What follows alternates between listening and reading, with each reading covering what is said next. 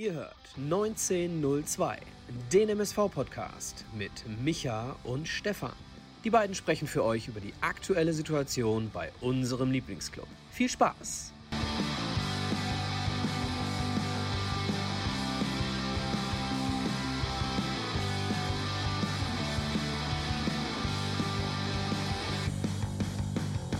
Eine neue Folge Podbolzers 1902 mit Micha und Stefan. Genauer gesagt, Folge 62 haben wir mittlerweile. Wahnsinn, also wie schnell die Zeit vergeht. Jetzt schon mittlerweile knapp oder mehr als über ein Jahr hier aktiv, bei YouTube auch mittlerweile. Deswegen schönen guten Abend in die gesamte Runde hier nach dem großen Special beziehungsweise zum Review gegen Dortmund. Gegen Dortmund. Lasst uns nochmal von vorne anfangen. Das ist ja schon so scheiße jetzt, wo ich hier durch den Wind bin. Nee, äh, gegen Braunschweig dementsprechend natürlich hier. Also 3-2-Sieg und ähm, das Ganze feiern wir natürlich hier heute Abend äh, auf YouTube, wie gerade angesprochen, und morgen oder heute Nacht, wenn ihr es dann später hört, bekanntlich bei iTunes, Spotify und so weiter.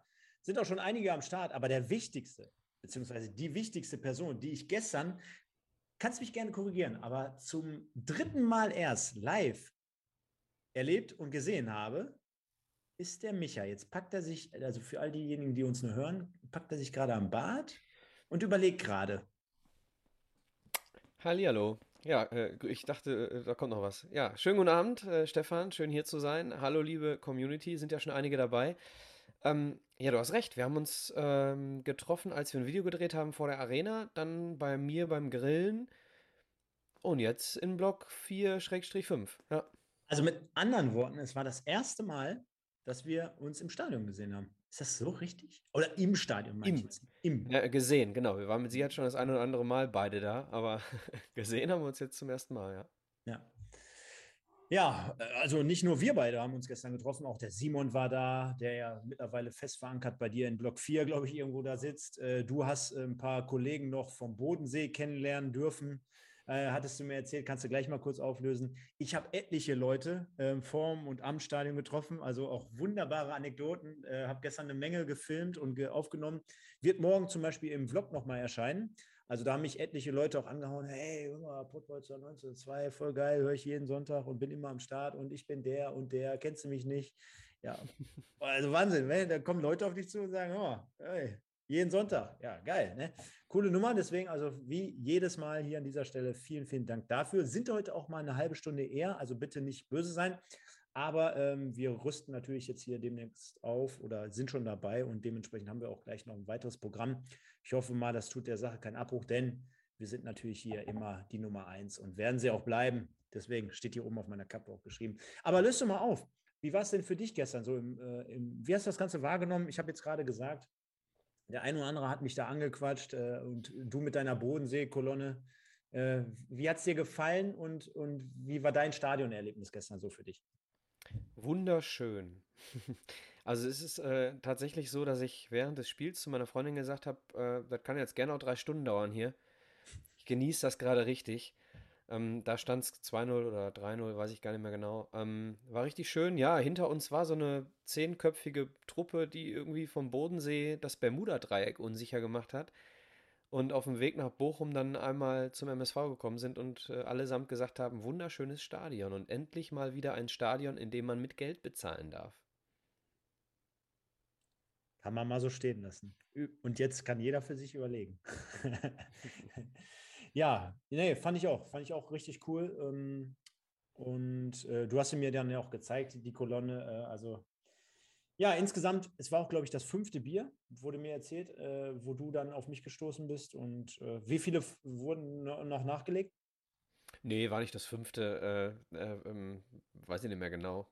war harmlos tatsächlich diesmal. Ah, okay, okay.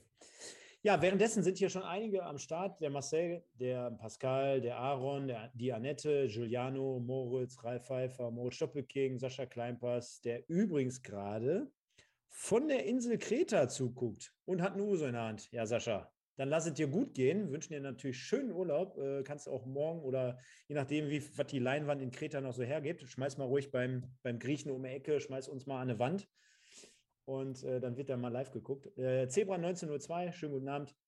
Ja, also alle da und Micha, das war natürlich jetzt diesmal ausnahmsweise ein hervorragendes Wochenende. Nicht nur äh, draußen schönes Wetter, ich war heute auch den ganzen Tag unterwegs mit meinem Sohn. Viel, viel Spaß gehabt. Äh, ja, gestern Stadion gewesen. Äh, durften Sieg bestaunen unserer Jungs. Ich glaube, zu der Leistung kommen wir gleich explizit. Aber wenn man jetzt einfach mal so, ein, so einen Haken dran machen würde oder mal den, der Kreis würde sich schließen, ich glaube, das war schon so, wie sich ein MSV-Fan so ein Wochenende vorstellt. Absolut. Und der Ausblick ist auch nicht schlecht. Ne? Nicht nur der Ausblick äh, auf unsere Stadien hier im Hintergrund. Äh, Stefan und ich sind ja zwei Generationen MSV-Fans. Äh, Stefan schön oben auf der Süd ähm, in der MSV-Arena. Da war das Dach noch in Ordnung, sehe ich gerade. Und äh, ich sitze auf der Gegengerade im Wedau-Stadion. Und äh, hinter mir, hinter meinem, was ist das hier, linken Ohr, da oben war meine Dauerkarte. Irgendwo da auf der alten Haupttribüne. Ja, also äh, war mal wieder ein richtig, richtig tolles Erlebnis. Kann gerne häufiger jetzt passieren. Und wir haben ja dieses Spiel ein bisschen vorher angekündigt. Ne? Das ist so das Spiel, wo man dann so ein bisschen sagen kann, wo stehen wir denn? That's right. Und das haben wir gewonnen, nachdem es in der letzten Woche natürlich gerade auch von mir noch ein bisschen was auf dem Deckel gab und ich gesagt habe, hey, nach zehn Spieltagen habt ihr mir immer ein vorher. Gut, jetzt haben wir neun. Und davon haben wir trotzdem im Endeffekt fünf verloren und vier gewonnen. Äh, aber man sieht schon anhand äh, des Spieltags auch wieder, was da in der dritten Liga generell los war. Ne? Da schlägt irgendwie gefühlt wieder jeder jeden. Auf Kicktick habe hab ich bislang immer noch nicht geguckt. Also ich möchte auch gar nicht reingucken, machen wir nachher alle mal zusammen. Äh, weil das werden wahrscheinlich wieder nicht viele Punkte für mich gewesen sein. Auf der anderen Seite auch die Tabelle. Letzte Woche, du erinnerst dich, beziehungsweise am Montag, da hatte ich noch zu dir gesagt, mir geht es einfach nur darum, Emotionen auch in einer Tabelle aufzubauen. Und wenn ich einfach im Mittelfeld dabei bin und jetzt schon wieder rechnen kann. Und schwuppsiwupps, wenn man heute mal auf die Tabelle guckt, dann kannst du schon wieder rechnen, weil mit einem Sieg, du hast gerade gesagt, der Ausblick, da kommen wir gleich mit Sicherheit auch nochmal ganz zum Schluss zu, der lässt uns dann schon wieder ein wenig positiver zunächst in die, äh, in die kommenden Tage schauen. Das, das, das erstmal vorab, ohne jetzt wieder hier groß ne, rauszuposaunen, ja. sage ich jetzt mal. Genau, unabhängig von einem Tabellenplatz ähm, haben wir jetzt Fortuna Köln vor der Brust. Da sahen wir zwar äh, nicht gut aus in den letzten Jahren, ähm, aber die sehen im Moment alles andere als stabil aus. Verlieren den Havelse. Äh, dann haben wir Meppen zu Hause. Schöne Grüße erstmal, weil wir es ja genau. jede Woche hier irgendwie immer mit reinbringen müssen. Der SV Meppen, also auch unsere schöne, äh, schöne Grüße an den Lukas und an den, boah, jetzt komme ich nicht drauf, aber äh, werde ich auf jeden Fall versuchen hinzugehen. Habe ich, hab ich Fortuna Köln gesagt? Jemand schreibt gerade im Chat Viktoria Köln. Ups, habe ich Fortuna Köln aus Versehen gesagt? Natürlich Viktoria Köln mit Georg Koch auf der Bank. Ähm, ja, und dann kommt Meppen nach Hause. Dann müssen wir nach Zwickau. So, Zwickau ein bisschen überraschend gerade. Ähm, ansonsten aber auch schlagbar. So, und wenn man jetzt das Braunschweig-Spiel nimmt und dann den Ausblick auf die nächsten drei Spiele, dann ist das alles andere als düster. Und wenn wir uns überlegen, dass wir vor nicht einem, also nicht einmal fünf Tage vor dem Spiel gegen Braunschweig ganz andere Prognosen im Kopf hatten, dann ist das genau das, was ich meine am Anfang der Saison. Ne? Tabelle hin oder her. Es muss eine äh, Tendenz zu erkennen sein, ähm, wo das spielerisch hingeht. Und da können wir uns gleich einmal in Ruhe drüber unterhalten. Definitiv. Also, was haben wir heute im Programm? Wir gehen jetzt gleich nochmal auf die News der vergangenen Woche ein. Wir haben natürlich die große Review hier heute gegen Braunschweig. Dann haben wir es, äh, wie ihr es kennt, natürlich ein Zebra of the Week. Wir haben die Spieltagsnote, wir haben Kicktipp, wir haben eine Legende. Also wir haben wieder pickepackes volles Programm hier und deswegen starten wir auch direkt mal rein. Und äh, jetzt haben wir natürlich eine Kategorie, jetzt kann ich mir natürlich die Themen nicht aus den Fingern saugen. Aber es gibt ja schon so zwei Themen, die so ein bisschen äh, die, die, die Zebra-Welt bestimmen, sage ich jetzt mal. Ne? Also zumindest in unserem kleinen Universum, Zebra-Universum. Äh, zum einen ähm, weiß gar nicht, ob wir letzte Woche darüber gesprochen haben, aber die Mitgliederversammlung, ne, die hatten wir ja angesprochen, Flickflack. Da habe ich gestern nochmal äh, ein lustiges Banner übrigens im Stadion gesehen. Am 12.10. Alle bitte, also so eine Art Aufruf, ne, müsstest du auch gesehen haben von deiner Position. Das war nämlich genau gegenüber auf der Gegengrade. Ähm, dort halt, boah, wie, wie ging der Spruch nochmal? So nach dem Motto, ähm, Satzungsänderung irgendwie herbeizuführen. Auf jeden Fall und worauf ich aber auf Sportliche nochmal hinaus wollte, das ging ja so ein bisschen mehr durch die Presse, durch die Pressekonferenz halt. Äh, Julian Hetfer äh, ist beispielsweise keine Option, zumindest von Anfang an, bei Pavel Dotschew. Jetzt habe ich dir aber auch zwei Themen hin und, reingeklatscht, wo du jetzt äh, Stellung zu nehmen musst. Unterschiedlicher könnten sie ja gar nicht sein. Ja, die Mitgliederversammlung, ähm, ich überlege wirklich stark, ob ich hingehe, um dann mal ein bisschen detaillierter zu berichten. Weiß ich nicht, ob ich das beruflich hinkriege. Ähm, da können wir dann gerne nochmal drüber sprechen, wenn sie passiert ist. Ist mit Sicherheit eine heikle Sache, weil äh, Thema Entlastung des Vorstands äh, in, in eingetragenen Vereinen ja immer so eine Sache ist. Ne? Ähm, müssen wir mal schauen, müssen wir mal abwarten. Ähm, und das andere Thema, etwa, wenn wir die Ist-Situation vor dem Spiel nehmen, wenn er gesagt hat, der ist momentan nicht reif für die erste Elf, was den Fitnesszustand angeht und so weiter. Und äh, Hetwa, äh, Ademi ist da schon einen Schritt weiter und äh, Buhadus, ähm, dann widerspricht ihm das Spiel jetzt nicht zwingend, oder? Definitiv nicht. Definitiv nicht. Grundsätzlich finde ich es immer, ähm, ist immer die Frage, was für ein Verhältnis der Trainer mit dem jungen Spieler hat. Ich finde es immer ein bisschen schwierig, wenn ein Spieler durch die Presse das Gefühl bekäme, dass auf ihn nicht gesetzt wird. Ne? Und äh, dementsprechend äh, ist da die Frage, wie stehen die intern zueinander? Ne? Ist, er, ist er da wirklich dankbar, dass er behutsam aufgebaut wird?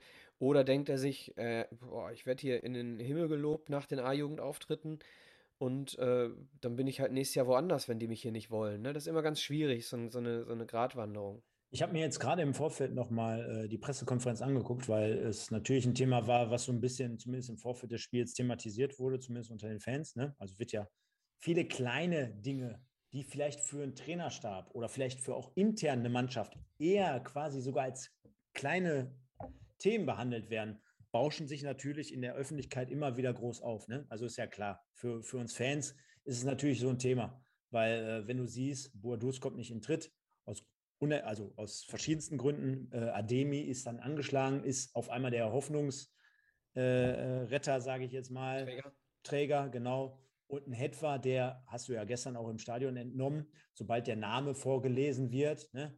So als, als, als junger Kerl, der, der, der, wird ja frenetisch schon gefeiert, obwohl er jetzt eigentlich auch erst seit einem Dreivierteljahr oder einem Jahr dabei ist. Ja. Ne? Das, das merkt man einfach, das, das, das, das spürt man so, oder das transportiert sich so quasi vom, vom, vom Feld auf den Rang und auch umgekehrt. Und ähm, deswegen möchte ich gar nicht zu viel rein interpretieren, weil in der, ähm, in der Pressekonferenz ging auch das Thema nochmal auch auf Ajani bezogen. Und wenn ein Pavel Dotschew mir sagt, dass er zum Beispiel natürlich auch intern Gespräche face-to-face -face mit den Spielern ähm, führt und denen ihre Situation aufzeigt und die verstehen das auch und die sind dann auch selbstkritisch und reflektierend, dann sage ich dir ganz ehrlich, dann wird es wahrscheinlich auch gar keine Riesenthemen sein, weil wenn zum Beispiel, wenn er sagt, ja, Ajani hat mir in den letzten zwei, drei Spielen nicht gefallen, ist das eine Kritik nach außen hin. Er sagt aber auch im zweiten Satz wiederum, das habe ich auch mit ihm geklärt. Er sieht das genauso und er weiß das auch. Das heißt, wenn jedes Thema so behandelt wird, dann ist er für mich vollkommen safe. Was ich noch viel wichtiger finde, ist, dass er im nächsten Satz sagt, Ajani ist Stammspieler. Ja, Genau, so, damit und, gibst du und ihm, damit, zack. Ganz genau. Damit gibst du ihm direkt das Gefühl, Junge, wichtig zu sein. Entspann dich, bring deine Leistung, dann spielst du von Anfang an. Ja. So, und das ist eine ganz andere Aussicht, äh, als, als die, die Hetwa bekommen hat. Ähm, ne, da es dann, müssen wir abwarten, wo es da hingeht. Jetzt äh, gehe ich davon aus, muskuläre Verletzung bei äh, Aziz Boadus. Dementsprechend werden wir wahrscheinlich drei, vier Wochen äh, mit Ademi und Hetwa spielen müssen. Ähm, und dann mal schauen, was passiert. Wenn du, äh, Dotchev sagte es auch, es fehlt ihm oft Geschwindigkeit vorne. Deswegen eher Boadus als Ademi.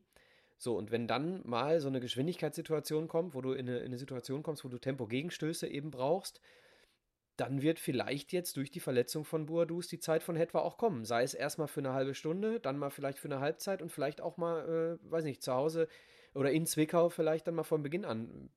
Warten wir es ab.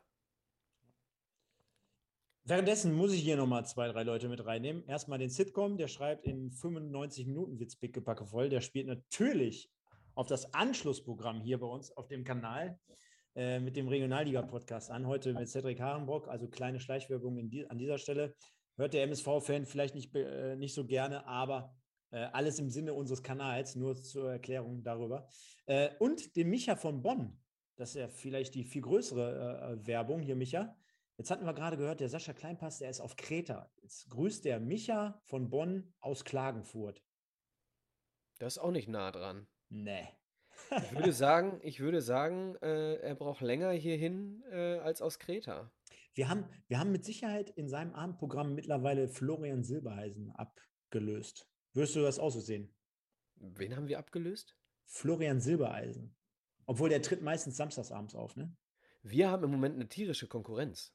Mit? Was, was kommt jetzt gerade? Also zunächst äh, läuft natürlich Bundesliga Wolfsburg gegen Frankfurt. Ja, auf welchem Kanal? Auf welchem Kanal? Äh, auf, auf The Zone. Auf The Zone. Ah, okay. Und äh, dann läuft auch auf The Zone äh, Football, auch sehr, sehr äh, viele äh, Football-Fans unter den Fußballfans, äh, mich eingeschlossen. Und das letzte Triell vor der Kanzlerwahl, ne? Äh, vor der Bundestagswahl, Kanzler. Ja, gut. Kanzler, Kanzlerinnen-Triell vor der Bundestagswahl. So, gibt einige, die jetzt gerade sich angucken, wie Laschet, diesmal zwar nicht von Kindern, aber. ja, gut, aber da sage ich dir ganz ehrlich, Wolfsburg ist für mich vielleicht noch eine Konkurrenz, aber Laschet und Olaf und Scholz auf gar keinen Fall. Auf gar keinen Fall. Für uns doch nicht, Mensch. Könntest ja, könntest ja mal eine äh, Wahlempfehlung abgeben, Stefan. Nein, machen wir hier nicht. Ich, ich, ich habe übrigens schon gewählt. Pro Briefwahl. MSV. Ich habe auch schon gewählt. Per Briefwahl. Aber was äh, wird hier natürlich nicht verraten. Von daher. Passt das soweit? Ja, haben wir darauf gewartet. Gehen wir auch direkt drauf ein, denn unser MSV hat am neunten Spieltag zu Hause Braunschweig empfangen. Also in der ARD wurde es ja traditionell behandelt. Ne? Also damals erster deutscher Meister, Eintracht Braunschweig. Ich bin mit meinem Papa gestern zum Stadion gegangen oder ins Stadion gegangen. Schöne Grüße an dieser Stelle. Er hört uns ja auch jede Woche hier. Äh, denn er ist Braunschweig-Fan. Einer der Braunschweig-Fans aus der ersten Stunde hat damals mal ein Panini-Sammelalbum geschenkt bekommen. Ich glaube, ich habe dir die Story damals schon mal erzählt. Und dann hat er äh, im gleichen Atemzug ein blau-gelbes Trikot einfach mal geschenkt bekommen. Und das war jetzt kein Braunschweig-Trikot, sondern es war einfach so ein damaliges Standard-Shirt, sage ich jetzt mal. Und dann einfach mal in das, in das Album reingeschaut, oh, welche Mannschaft hat blau-gelb. Und da gibt es ja nicht so viele. Ne? Da gibt es wirklich nicht viele und zack, von der ersten Stunde an dann Braunschweig-Fan und dann holen die auch noch das Ding in der ersten Saison. Wahnsinn. Äh, Stichwort Jägermeister, sage ich nur. Und äh, ja, dann sollte es einfach äh, äh nochmal so sein, dass wir ähm, wie jedes Jahr dieses Spiel besuchen, also in, in Gesamtheit der Familie.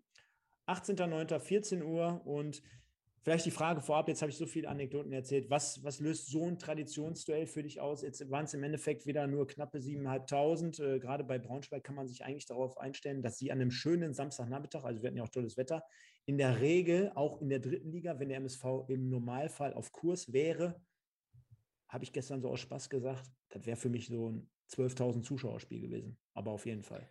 Ja, irgendwie schon. Ich bin auch auf dem Weg zum Stadion, habe ich überlegt, Mensch, wie viel kommen denn da mit Braunschweig? Das sind ungefähr drei Stunden mit dem Auto. Ähm, halber Weg nach Berlin, glaube ich, ungefähr. Und ähm, dementsprechend, naja, an einem Samstag drei Stunden Autofahren äh, ist jetzt auch nicht so der Akt, ne, für, für einen wirklichen eingefleischten Fan. Habe mich dann gewundert, dass so wenige da sind, aber wir brauchen uns ja gar nicht über die Braunschweiger wundern. Wir können uns direkt bei uns selber wundern, dass bei uns äh, eben dann nur, vielleicht waren es 7000 Duisburger dann im Stadion und äh, ja, die Kohorte, die einzige organisierte Fangruppe, die im Stadion ist, ne? das kommt natürlich noch dazu. Und ich habe es auch gesagt, vielleicht, äh, wo habe ich es denn gesagt? Auf der Tribüne? Ich weiß es nicht mehr. Auf jeden Fall, ähm, es gibt vielleicht auch in Duisburg den einen oder anderen Impfgegner, der dann irgendwie keine Lust hat, sich für ein Spiel zu testen. Ne? Ja, die Gründe sind ja, glaube ich, vielschichtig. Ne? Also angefangen von, ich habe keinen Bock, mich äh, impfen zu lassen, bis hin zu, das ist nicht das Stadion-Feeling, was ich mir erhoffe. Ne? Also man sieht ja auch den Stehbereich, der ist jetzt auch nicht, äh, platzt ja jetzt auch nicht aus allen Nähten, äh, weil die Leute einfach vielleicht sagen, boah, mit diesen Abstandsgedöns, das ist jetzt nicht mein Stadionerlebnis. Und äh, das habe ich mir eigentlich gestern für, für heute überlegt gehabt. Jetzt muss man auch mal ganz ehrlich sagen, Jetzt haben wir immer die Spiele natürlich kritisch betrachtet, aber so insgesamt, das wäre jetzt meine Einstiegsfrage eigentlich für heute gewesen. Was, was tut der MSV auch im Moment dafür, dass die Leute ins Stadion kommen? Jetzt mal wieder, ne? Also wir haben ja aktuell wieder, ich meine, wir befinden uns gerade in so einer Spirale so gefühlt. Darüber habe ich ja mit Mike auch letztes Jahr eigentlich immer äh, jede Woche äh, gesprochen, weil es eigentlich nichts anderes zu besprechen gab. Ähm, was tut der MSV aktuell dafür, dass ein Stadion wieder voller wird oder überhaupt mal 2, 3, 4, 5.000 kommen? Das fängt natürlich A an mit dem Sportlichen, gar keine Frage. Ja, überhaupt keine Frage. Ähm, aber ähm, auch drumherum, du hast das Gefühl und die Leute sind unzufrieden und die verlieren die Geduld und dann wird Pavel Dotschew in, in Dingens gestellt, Ivo sowieso jede Woche, dann die Transfers zünden nicht, Pavel Dotschew, der hat sich dann auch vielleicht mal verspekuliert, das sind alles sportliche Themen. Auf der anderen Seite der, der Zirkus mit der Mitgliederversammlung, dann hat es ja letztens Peter Mohnhaupt im Chat, das ist alles wieder so, weißt du, und da finde ich, muss man sich auch irgendwie irgendwann mal nicht wundern, wenn es auf einmal nur 7.500 Zuschauer sind. Sportlich ist immer das Wichtigste. Und da haben wir uns in den letzten äh, anderthalb Jahren plus jetzt tatsächlich überhaupt nicht mit rumbekleckert.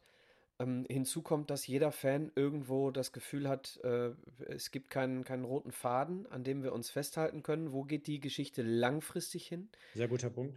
Das heißt, wir haben so das Gefühl, äh, ist alles dümpelt und du musst mal gucken, dass du glücklich irgendwo eine gute Mannschaft mal für ein Jahr hast, um dann glücklich da wieder rauszukommen. Aber irgendwo fehlt mir tatsächlich so das, das Langzeitkonzept. Und das ist, glaube ich, für viele Fans der Punkt, warum sie einfach die Lust verlieren. Ähm, warten wir mal ab. Ich habe das Spiel ja in München nicht sehen können. Ähm, mir hat das Spiel heute gegen Braunschweig und du hattest gesagt, das Spiel in München hat ja auch nicht schlecht gefallen. Ne? Und ähm, okay. das Spiel gegen Braunschweig hat mir sehr gut gefallen von der, von der Aggressivität und auch teilweise spielerisch. Und wenn sich, wenn sich solche Spiele inklusive der Ergebnisse jetzt tatsächlich so ein bisschen äh, ja, etablieren ähm, und, und dann vielleicht der ein oder andere Fan mit dem Blick auf die Tabelle mal wieder ein bisschen Hunger bekommt, ey, da könnte vielleicht dies Jahr was gehen, mit meiner Stimme im Stadion vielleicht noch mehr, dann können wir vielleicht dieses Jahr ähm, dann das Stadion mal wieder ein bisschen voller kriegen als momentan. Aber du siehst schon so viele Konjunktive, ne? Der MSV hat äh, Punkt 1 in der Hand, so dieser rote Faden fehlt. Und das andere sind eben dann äh, die Fans, die, äh, ja, die haben einfach keine Lust mehr, Ne? Und das sind in meinen Augen als Fan, und ich gehe schon sehr lange zum MSV und äh, ich denke, viele von euch, die jetzt hier zuhören, ähm, denken genauso. Genau das sind die Phasen, wo du gerade hingehen musst. Guter Punkt, auf jeden Fall. Währenddessen ähm, schreiben ja auch hier die Leute schon die unterschiedlichsten Dinge, woran es theoretisch liegen könnte. Gebe ich eigentlich auch allen recht, ne? angefangen von ähm, der Online-Kauf bei den Karten, dann schreibt der Sitcom, ja, bei uns sieht es anders aus in Essen, äh, da kamen 10.000 jetzt, die nehmen das anders auf, aber wir sind auch einer von vielen Vereinen, wo es dann halt sich ein bisschen anders darstellt. Also ich glaube, da ist es vielleicht auch nicht unser Punkt oder unsere Geschichte jetzt hier, die ganze Sache auseinanderzunehmen, denn äh, da gibt es mit Sicherheit mehrere Punkte und Aspekte dafür, dass es im Moment so ist, wie es ist. Aber ich gebe dir vollkommen recht, ähm, alles entscheidend, äh, wie man auch schon immer sagte, ist auf dem Platz. Ja, und Külle 11 schreibt gerade, er kennt oder sie kennt viele, die nicht ins Stadion gehen wegen der Online-Kartenorderung. Äh, ähm, da habe ich mit dem Kai, mit dem ich immer auf der Tribüne sitze, äh, auch drüber gesprochen. Und er sagte, ich habe aber keinen Drucker zu Hause und mit dem Handy habe ich keine Ahnung. So, ne? Und ähm, das mag vielleicht auch von uns als ähm, ja, Generation, wir können mit digitalen Dingen umgehen.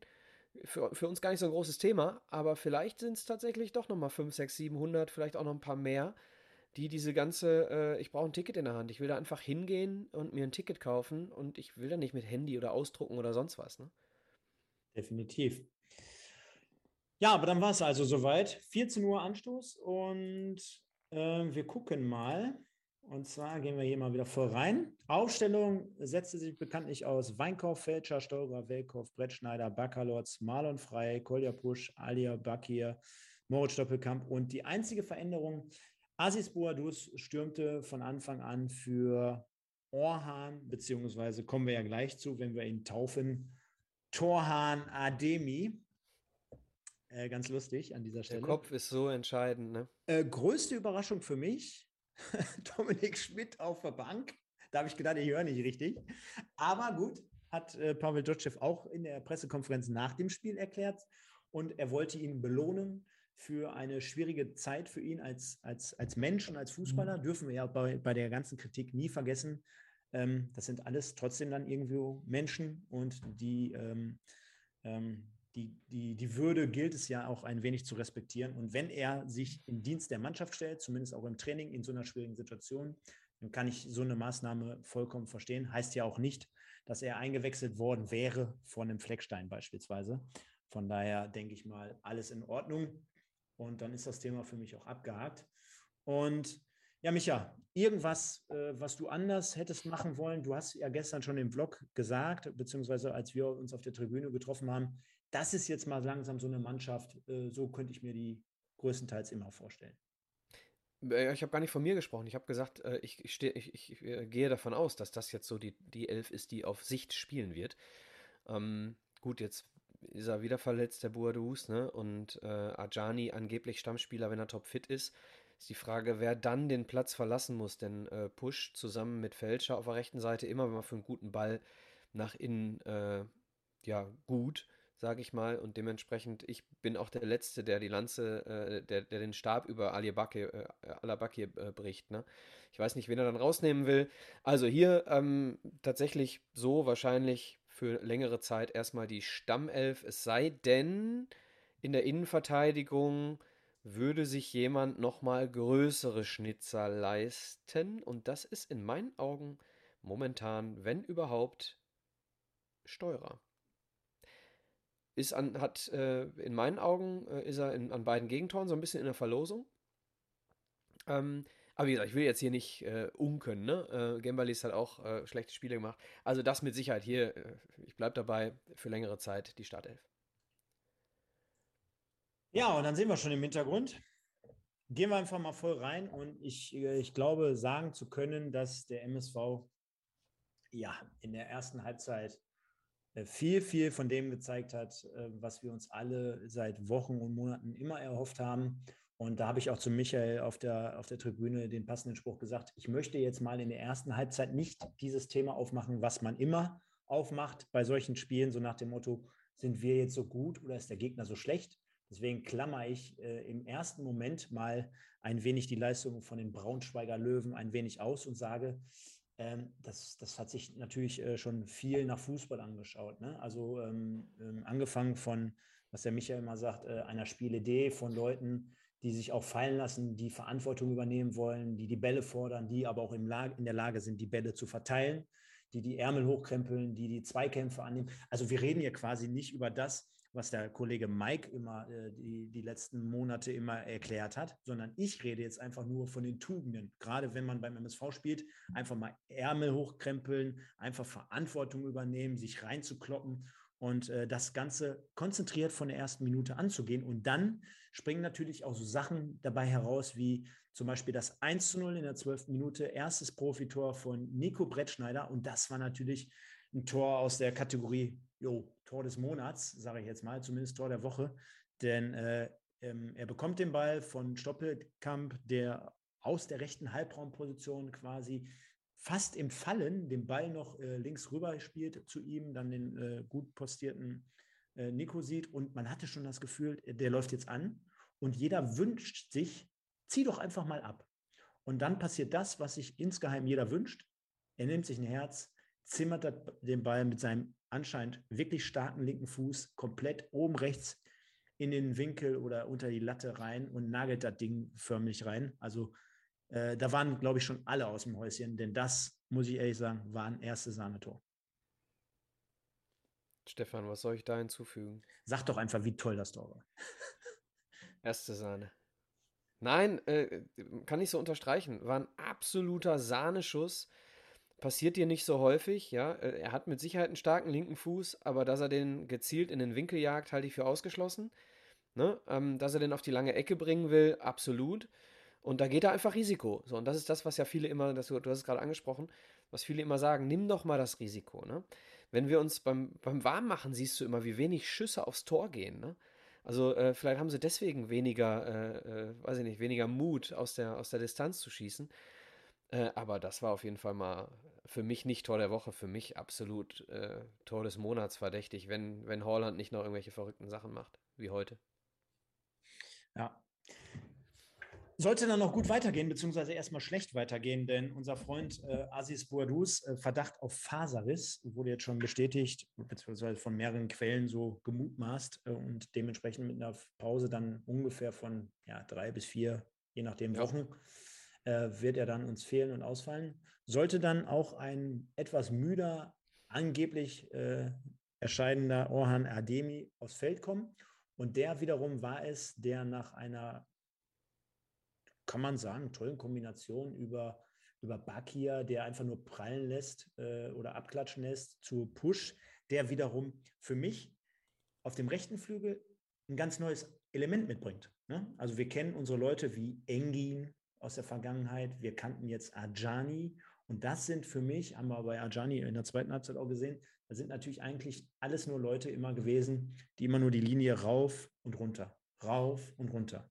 Und Kolja Push, der hat mit Sicherheit nicht die Schnelligkeit, aber der hat ja Ansätze so zum Beispiel auch bei dem Tor mit der Vorlage, wie, wie ich will jetzt nicht Ian Robben-Style äh, anfangen. Ich wusste, dass du das sagst. Ja, will ich jetzt gar nicht machen, weil Ian Robben, glaube ich, viel, viel mehr zum Tor ziehen würde oder viel, viel mehr Zug zum Tor hat. Aber er hat natürlich diesen Move. Das liegt natürlich daran, dass er als Linksfuß auf der Rechtsaußenposition eingesetzt wird oder im, im rechten offensiven Part und äh, dementsprechend äh, einen Übersteiger, glaube ich, gesetzt, einen Gegner ins Leere laufen lassen, zwischen zwei Verteidiger durch oder zumindest halb durch und dann die Flanke aus dem Halbfeld butterweich auf Ademi und man sieht es nochmal in der Wiederholung, der dreht einfach nur den Kopf. Der, der macht wie so ein Wackeldackel, einmal so den 180-Grad-Drehung, der, als ob der den komplett den, den, den Kopf ausklinken würde. Und für mich super Kopfballtor. Den musst du erstmal so machen, hat auch der Kommentator gesagt. Und äh, tolle Kombination und ließ uns nach 22 Minuten zum zweiten Mal jubeln. Absolut. Und vor allem komplett mit dem Rücken zum Tor. Ne? Ja. Also, das ist so das Ding, was nur ein Mittelstürmer kann. Der weiß, wo das Tor steht. Das ist jetzt, klingt wie eine Phrase, aber er weiß eben ganz genau, ich, ich stehe gerade hier, ich weiß, wo der lange Winkel ist, äh, die lange Ecke ist. Ähm, und das, was du sagst mit dem linken Fuß ähm, von Push, machen ja viele Trainer, ne? dass sie die Leute fußverkehrt auf die, auf die Flügel stellen, damit sie eben den Zug zur Mitte haben. Und bei Push kommt noch hinzu, dass er, glaube ich, eher auf der 10 äh, beheimatet ist. Ne? Und dementsprechend sowieso eher den, äh, den Wunsch hat, äh, durch die Mitte zu kommen. Oder sehe ich das falsch? Das ist richtig. Aber ja. ähm, äh, wird hier gerade auch geschrieben, hätte ich jetzt auch als nächstes gesagt. An, auf der anderen Seite ist es ja auch mit Stoppelkamp so. Ne? Das heißt, wir sind mittlerweile eine Mannschaft, ähm, die jetzt nicht quasi davon lebt, dass sie auf den beiden offensiven Flügeln äh, zielstrebige Spieler hat, die bis zur Außenlinie wollen, um das Ding jetzt einfach nur reinzuflanken, sondern dass wir, äh, wie auch beim dritten Tor, natürlich andere Elemente mit ins Spiel nehmen, wo wir sagen, wir haben jetzt keine unbedingt lahmarschigen Spieler, aber wir haben jetzt mit Sicherheit auch auf dem Flügel nicht die schnellsten Spieler, die aber die anderen äh, ja, Sachen verkörpern in Form von Passspiel, Passgenauigkeit, Abschlussstärke, vielleicht selber, vielleicht reinziehen, ähm, solche Sachen. Und ähm, ja, so sieht aktuell das Spiel aus. Ja, dazu noch ganz kurz. Ja? Ähm, du hast äh, als Gegner natürlich auch den MSV analysiert und du weißt, auf der linken Seite spielt ein Rechtsfuß, der nach innen zieht, aufpassen nach innen. Auf der äh, linken Seite spielt ein Rechtsfuß, der nach innen zieht, aufpassen über innen. So, dann hast du eben die Möglichkeit, über die Außenverteidiger wunderbar zu hinterlaufen auch. Ne? Die Option haben wir auch, dass Push eben dann nach innen zieht und trotzdem äh, wir die Grundlinie erreichen, eben dann über, über Fälscher. Ja, zumal, ähm, ich sag mal so, das ist ja, das kennt ja jeder. Also trotzdem, wenn du der Verteidiger bist, du weißt genau, auch wenn du einen Linksfuß hast, ähm, diesen Move, oder solche Moves sind immer schwer zu verteidigen. Ne? Also jeder, der selber schon mal Fußball gespielt hat und der weiß, oh, ich spiele jetzt auf der Rechtsaußenposition gegen den Linksfuß, der zieht zu 90 Prozent, 95 Prozent immer nach innen. Jo, aber wenn der eine gute, gute, äh, gute Skills hat, dann ist es trotzdem schwer. Und die Gefahr besteht natürlich trotzdem, auch bei Robben damals, der geht von 100 Mal, geht er trotzdem einmal dann den äußeren Weg. Dann ist er aber auch durch, weil der Gegner schon darauf spekuliert hat. Also von daher, ähm, haben wir darüber gesprochen, ist auf jeden Fall wichtig und erwähnenswert, dementsprechend ja auch das 2-0 gefallen. Und ja, der das 3-0 ja ähnlich. 3-0 ähnlich, kommen wir gleich zu. Und äh, dann, dann hatte ich schon die Phase, sage ich dir ganz ehrlich, das erste Mal im Spiel. Bei mir wechselte jede fünf Minuten gefühlt der Spieler des Tages. Also Zebra of the Week. Ich hatte in der ersten Halbzeit hatte ich ungefähr vier Kandidaten haben wir darüber gesprochen in der Pause, ja. Und die wechselten sich dann irgendwie gefühlt nach jeder geilen oder etwas mieseren Aktion dann, waren ja nicht viele, aber ne, nach, nach jedem verlorenen oder jedem gewonnenen Zweikampf wechselte irgendwie bei mir in, in der Birne immer der Spieler des Tages.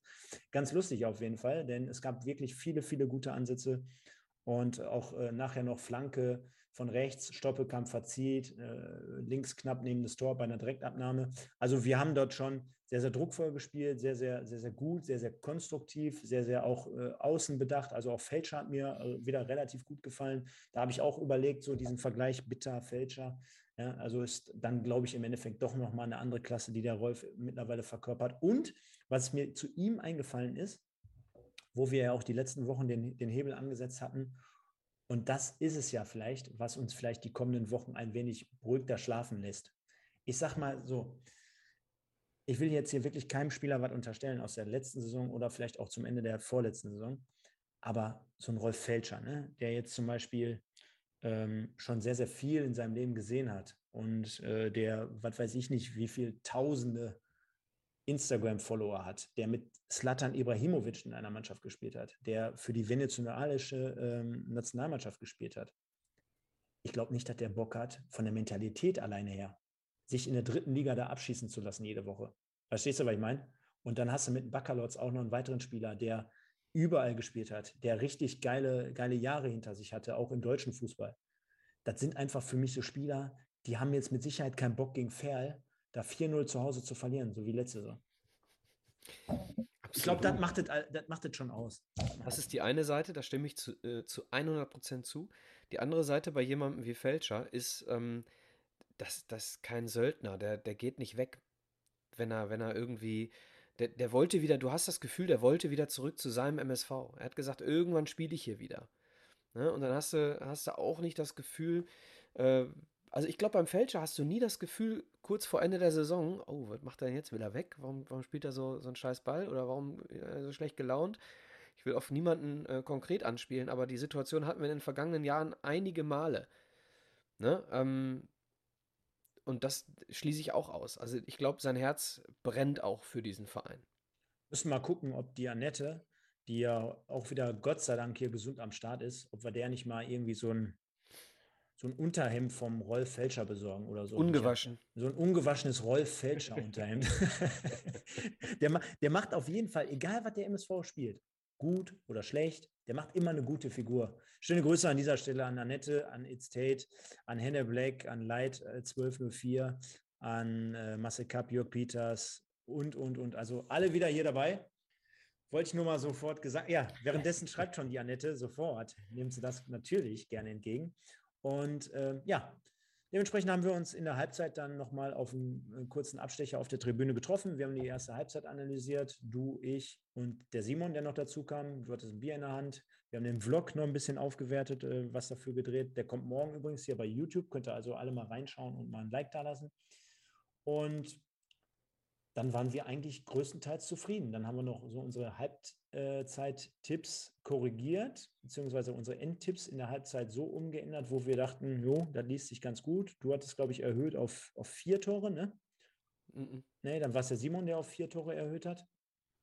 Ich habe gesagt, ich bleibe beim 3-1. Ich hatte ja, 3-1 getippt ich, und habe gesagt, auch ich bleibe beim 3-1. Genau. Ja, und ähm, dann war Norbert Meyer als Experte, glaube ich, bei äh, Magenta Sport. Den hatte ich die ganze Zeit schon gesehen. Ich habe den übrigens in der Halbzeitpause, hab, bin ich Würstchen und Bier holen gegangen und dann ist er äh, an mir vorbeigelaufen. Ich wollte, ob ihr es glaubt oder nicht, ich wollte den Kopfnuss? Erst, ich, ne? genau, ich wollte ihm erst eine Kopfnuss geben. Nein, Quatsch. Ich wollte den erst anquatschen für uns und ähm, habe ich dann im Endeffekt nicht gemacht. Beim nächsten Mal mache ich es versprochen. Und ja, dann, ich weiß nicht, wie du es so im Gefühl hattest oder wie du es gesehen hast, waren so für mich die ersten 15, 20 Minuten waren so ein bisschen verhalten, irgendwie so nach dem Motto in der zweiten Halbzeit. Also dementsprechend haben wir auch auf unser Tor gespielt, wo man ja eigentlich immer auch als Fan Bock hat, äh, dass es jetzt auf unsere Kurve geht, zugeht, weil man denkt, oh, jetzt ne, gibt es nochmal besonders einen Leistungsschub nach vorne, die Leute werden angepeitscht oder die sehen die Kurve. Ähm, war so ein bisschen verhalten, aber Finde ich ja, jetzt heißt, in, dem, in dem Fall auch nicht schlimm. Man führt 2-0, ne? Ja, was heißt Verhalten? Also wir haben äh, sichtbar versucht, äh, weiter nach vorne zu spielen. Wir haben uns nicht hinten reingestellt, ja, was, was sonst immer der Fall war äh, oder häufig der Fall war. Nur darfst du auch nicht vergessen, da kam Braunschweig als ambitionierter äh, Drittligist äh, aus der Pause und hat gesagt, so, die ersten zehn Minuten zählt's jetzt, ne? Also garantiert. äh, ging es da um die ersten zehn Minuten der zweiten Halbzeit. Und die erstmal zu überstehen, ist auch manchmal viel wichtiger, als direkt aufs 3-0 zu gehen. Ne? Genau. Ähm, und was ich, was ich vielleicht jetzt mal hier vorwegnehme, äh, das habe ich, hab ich auf dem Rückweg zum Auto, äh, zu meinen, äh, zu meinen ähm, ja, Stadionbesuchern gesagt. Ich finde, du hast bei diesem Spiel ganz klar gesehen, dass Fußball äh, ein Spiel ist, was vom Momentum lebt, was von, von vielen Kleinigkeiten lebt. Und da gehe ich jetzt noch niemals auf das 1-0, das 2-0 oder das 3-0 ein. Das, das ist ja dann, das, das sind meistens immer Momentaufnahmen, das sind Tore, das sind Situationen. Einige können passieren, einige eher nicht. Man kann sich ärgern, ähm, man, man betreibt Kommunikation zu den Mitspielern. Also da spielen ja ganz viele Faktoren eine Rolle. Aber was du gesehen hast, der MSV für 3-0, wenn wir jetzt gleich das dritte noch kurz eben analysieren. Und dann denkt ja jeder, ist vorbei. Hm, ist eigentlich vorbei. Und dann passiert das eine erste Tor so quasi aus dem Nichts, weil der MSV ab der 80. mehr oder weniger das Spiel einstellt. Und dann passiert auf einmal das zweite. Und du kannst von Tor zu Tor erkennen, dass die Körpersprache und die Haltung äh, von Braunschweig immer eine andere wurde und dass die vom MSV aber auch eine andere wurde. Demnach verschiebt sich das Gleichgewicht. Und das war mega zu sehen. Aber nur mal kurz vorweggenommen, denn das 3-0 wieder Torhahn Ademi nach schöner Kombination bzw. Hereingabe von Moritz Stoppelkamp auf, von der linken Seite. Und dann muss ich sagen, kommen wir auch gleich beim Fazit und auch zum Spieler des Tages dazu. Was Ademi dann macht, ist natürlich schon stark. Ne? Also er behauptet sich nicht nur gegen den direkten Gegenspieler, der mehr oder weniger so seitlich im Rücken steht. Er dreht sich dann quasi um die, um die eigene Achse, aber eigentlich ja in die Richtung des noch dazukommenden Verteidigers, der wiederum hat auch keine Chance, denn er schirmt den Ball relativ gut ab, macht es clever, stellt seinen Körper rein und tankt sich da mehr oder weniger einfach durch. Und äh, ja, Abschluss natürlich ein bisschen glücklich. Ich weiß nicht, ob der Torwart da so super aussah, aber kann uns total scheißegal sein, denn das fand ich war richtig stark gemacht, indem er sich dort so stark behauptet hat. Absolut, also Ademi, ähm, ganz, ganz starke Leistung in der Situation. Dazu kommt, ähm, dass wir durch Bakir den Freistoß rausgeholt haben, äh, der den Ball äh, geführt hat, dann äh, schnell ausgeführt und Stoppelkamp mit einem unmöglichen Knick im Sprunggelenk, ja, so einen abgeknickten Flachpass in die, in die Gasse durch zwei Braunschweiger durch. Und das ist mit Sicherheit auch so ein Überraschungsmoment gewesen. Äh, jeder rechnet mit einem Torschuss oder eine Flanke Richtung Tor ne, also zum Tor gezogen. Und nein, er knickt seinen, äh, seinen Fuß ab und spielt einen Flachpass auf Ademi. Und das ist dann dieser kurze Überraschungsmoment, äh, den Ademi nicht hatte, sondern nur die Gegenspieler. So, und dann hatte er diesen kurzen Gedankenvorsprung, um dann seinen Körper, wie du es gesagt hast, hervorragend einzusetzen und dann mit der Pike in alter Ascheplatz-Manier äh, abzuschließen. Absolute Stärke auch von Stoppelkamp. Ne? Äh, kennen wir auch zum Beispiel aus dem Havelse-Spiel. Ähm, immer diese Chipbälle oder immer diese ähm, schnittigen Bälle, scharfen Bälle, so wie du es jetzt gerade auch beschrieben hast, vorne rein. Er sucht ja quasi diesen Zielstürmer von uns, um dann auch selber nachzugehen. Ne? Also auch gestern wieder etliche Situationen, wo er vorne den Stoßstürmer sucht und genau den gleichen Laufweg hinterhergeht, den der, den, äh, den der Ball äh, schon vorher nimmt. Ne? Also er geht das wirklich komplett dem Ball hinterher, sodass der Stürmer auch weiß, wo Stoppelkamp dann wieder antanzt, um ihn dann beispielsweise abzulegen. Ne? Denn das ist ja auch so sein Spiel, dann diesen Bällen nachzugehen und dann vielleicht selber tor, äh, torgefährlich zu werden. Aber wie in diesem Fall äh, dann halt äh, auf Ademi abzulegen, der wiederum dreht sich und schießt zum 3 zu 0 ein. Ja, das sind so Reusche Laufwege, ja. die Stoppel da an den Tag legt. Ja. Das, das Reusche Gesetz. Genau. Michas Gesetz, genau. Ja, und jeder dachte, denke ich mal, Micha, hä? das war jetzt aber auch. Und dann folgte für mich äh, einer von, ich glaube, zwei oder drei Aktionen des Spiels. Ja, du redest von einer Aktion, die kein Tor zur Folge hatte. Die kein Tor zur Folge hatte, aber für mich trotzdem in, von, vielleicht von, also ich kann diese Szene jetzt nicht höher bewerten als zum Beispiel das 1-0 von Nico Brettschneider, weil das einfach ein geiles Tor war. Aber wenn das noch ein Tor geworden wäre, dann hätte ich das natürlich nach ganz oben gegangen. Ich rede natürlich von der Aktion von Marvin Baccalords, und da war ja so viel in einer Situation zu erkennen oder Sinn, stand ja so viel sinnbild, sinnbildlich MSV in dieser einen Aktion drin. Ne? Also wirklich ähm, 3-0, du führst 3-0 und der Junge ist trotzdem noch frisch dabei. Der Junge, äh, der, der hat noch Bock, der schenkt das nicht ab. Der ist nach war auch noch mutig, hat er keine gelbe gehabt. Genau, der war noch, der war noch mutig, der war noch bissig, der, äh, der wollte noch und der hat halt einfach das, habe ich auch gestern noch mal gelesen bei vielen hier im, im, bei Facebook oder Instagram, der verkörpert halt auch das, was uns letztes Jahr insgesamt gefehlt hat. Diese Stabilität vor der Abwehr, äh, Führungskraft, ähm, äh, Sprachrohr, verlängerter Arm, er übernimmt die Binde, wenn Stoppelkamm runtergeht und zack, antizipiert einen Fehlpass quasi. Also klar, der Ball war schlampig und schlecht gespielt, brauchen wir gar nicht drüber reden. Du musst trotzdem erahnen können, wo dieser Ball gleich hinkommt, sprintest dazwischen und dann haust du dich einfach mal in die Menge rein, wie so ein, wie so ein Bulldozer und äh, könntest natürlich jetzt einen Foul irgendwie ziehen, machst aber gar nicht, sondern du rennst einfach durch vier oder fünf Mann durch und dann tauchst ja, du auf. leichtfüßig. Leichtfüßig. Das war ja nicht so ein, oh, oh, jetzt bin ich an dem auch noch vorbei. Oh, an dem auch noch. Oh, ja, dann schießen wir aufs Tor. Nee, leichtfüßig wie ein, wie ein, ein, ein junger Techniker. Ne?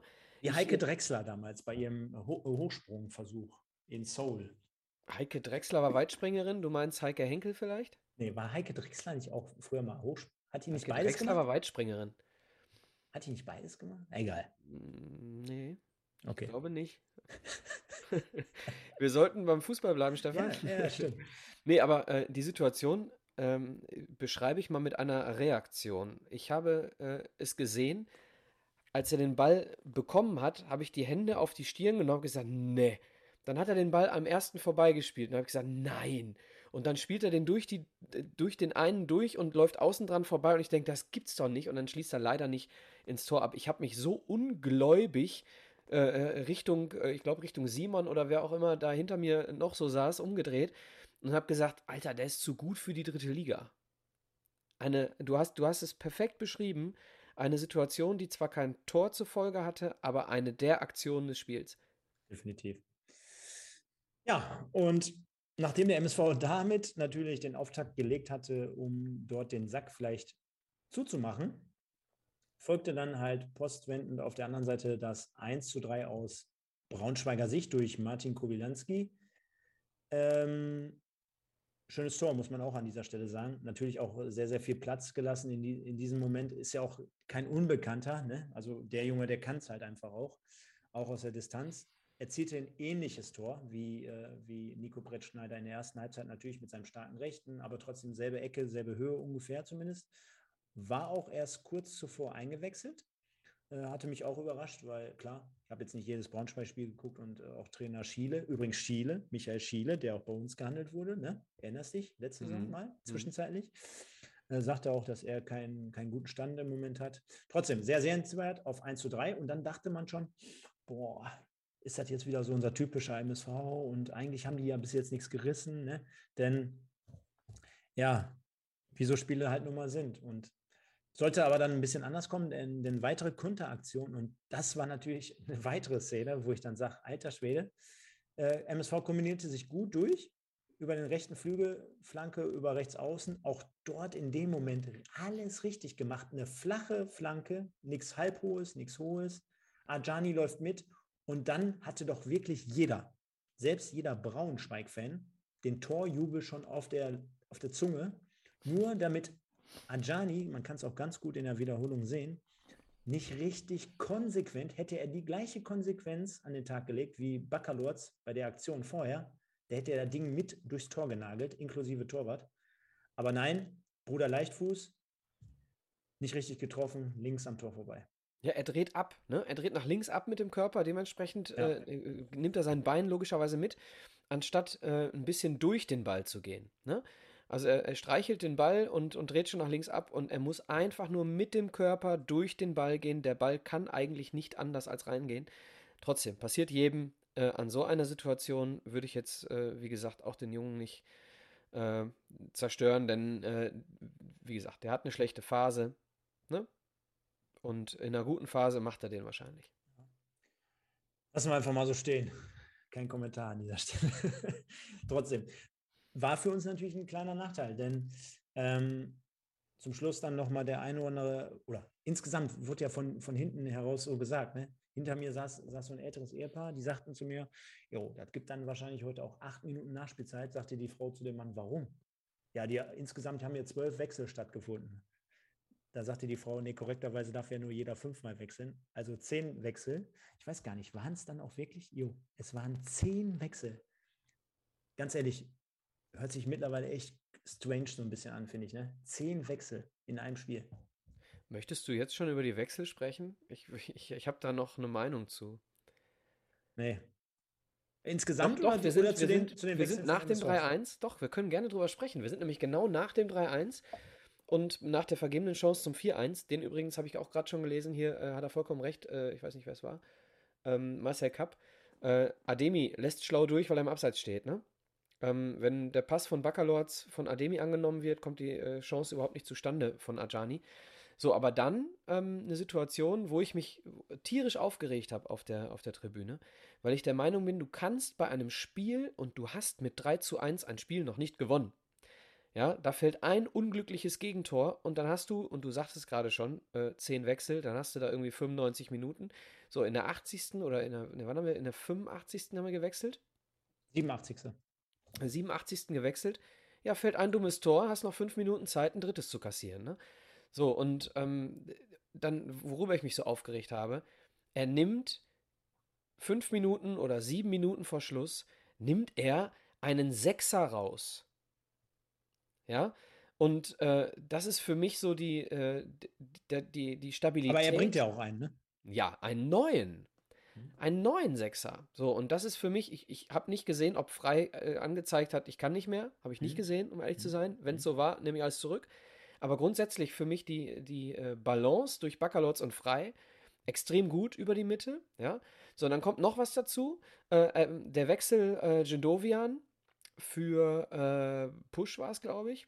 Mhm.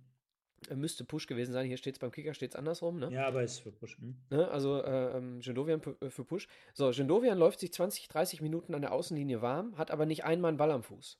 So, der zweite Ballkontakt und er spielt einfach einen, einen Pass, den ein Techniker wie Gendovian äh, nach dem Aufwärmprogramm mit Ball blind spielt. Ja, so, und der spielt den Pass zu kurz, weil, da, weil er noch kein Gefühl für den Ball hat. So, und sowas, so entsteht dann äh, das 3-2. Mhm. So entsteht das 3-2. Ähm, und das, das regt mich einfach auf. Also die Spannung zum Schluss, die ist total unnötig gewesen. Absolut unnötig. Definitiv. Zumal ähm, ich finde, sowas hat ja auch nichts mit einer Qualität großartig von Verteidigen zu tun, wenn jetzt auf einmal irgendwie gefühlt nachher 20 Spieler im 16er stehen und da kommen die langen Dinge einfach nur rein und die haben beispielsweise einen größeren im Kader oder noch einen Kopfverstärkeren. Äh, du kannst solche Dinge, wenn jetzt das Spiel noch fünf, zehn Minuten länger gegangen wäre, kannst du immer Pech haben, dass mal so einer durchrutscht, wie auch beim 3-2. Ne? Also klar kann man solche Sachen ja. verteidigen, aber das kann man jetzt nicht über fünf bis zehn Minuten einfach so abgeklärt runterspielen, als wenn du jetzt Standardsituationen im, im normalen Spiel hast, wo jetzt vielleicht ein paar Leute mit vorne sind oder, oder bei Angriffssituationen, wo du, wo du mannorientiert verteidigen kannst. Ähm, dementsprechend auf jeden Fall schwierig und haben wir unnötig schwer gemacht. Definitiv, denn äh, wie gesagt, das 4-0 äh, hatten wir auf dem Fuß und auch das 4-1. Und ja, umso glücklicher, glaube ich, waren alle, als nachher dann halt abgepfiffen wurde. 3-2 letztendlich Spiel ausgegangen. Gewonnen Spiel, drei wichtige Punkte gegen für mich trotzdem einen enttäuschenden Gegner, muss ich ganz ehrlich sagen.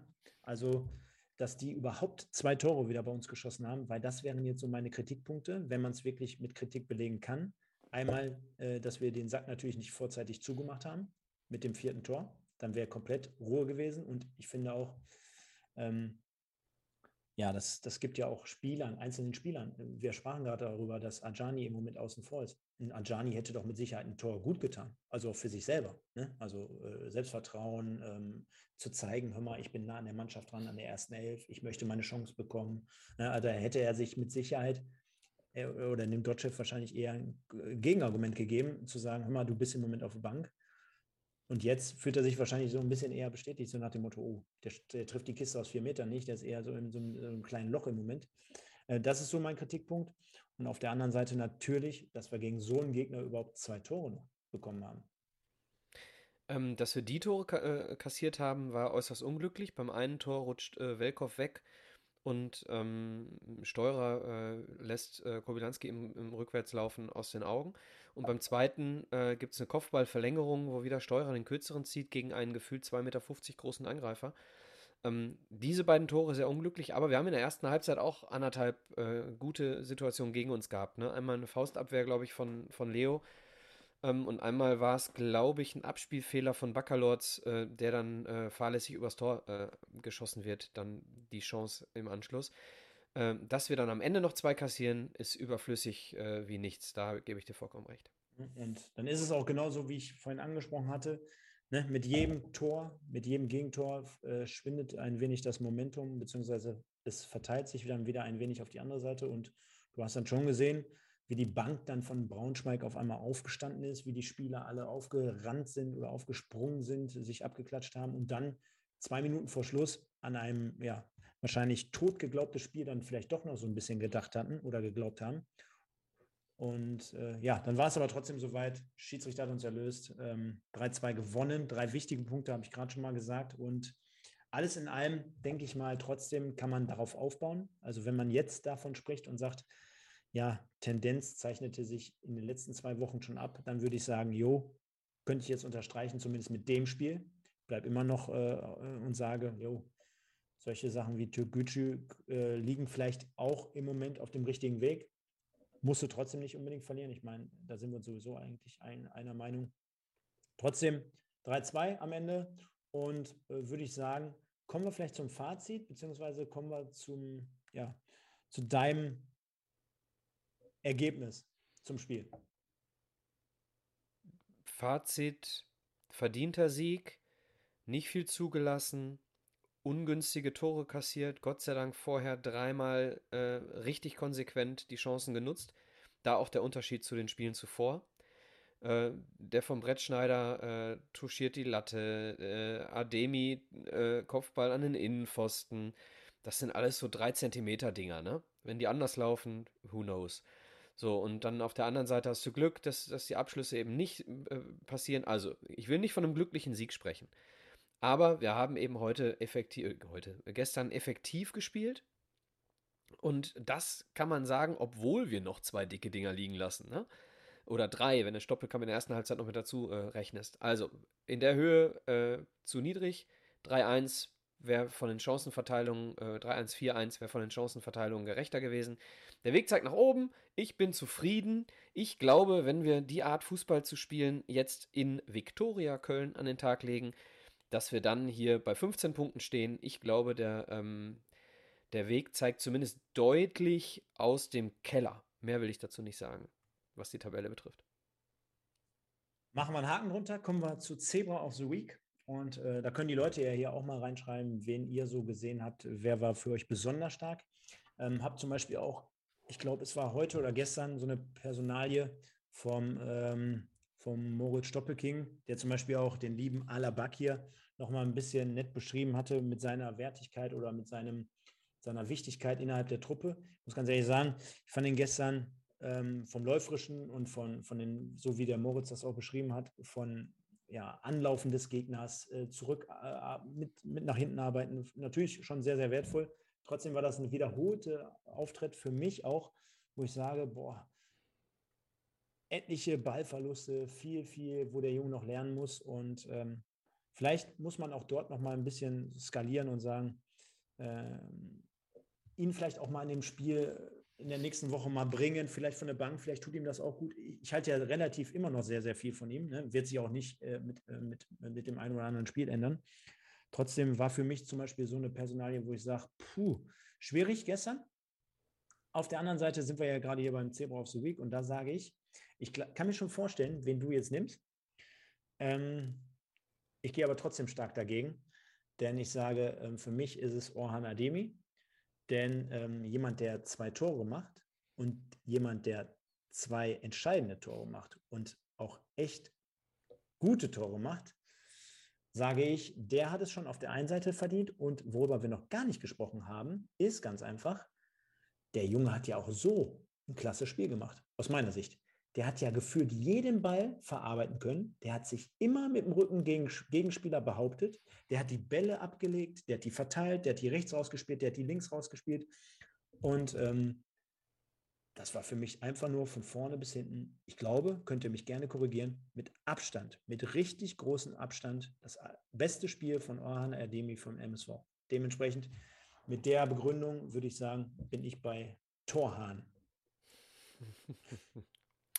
Ich glaube, man kann hier niemandem äh, Unfähigkeit unter, unter, äh, unterstellen, der hier entweder Brettschneider oder Ademi oder äh, Baccalords äh, von mir aus auch Push. Also du kannst, du kannst viele nennen, die, die ein starkes Spiel gemacht haben. Welkow äh, jeden Zweikampf gewonnen hinten. Ne? Du hast es in der Halbzeit zu mir gesagt, du, hat dir richtig gut gefallen.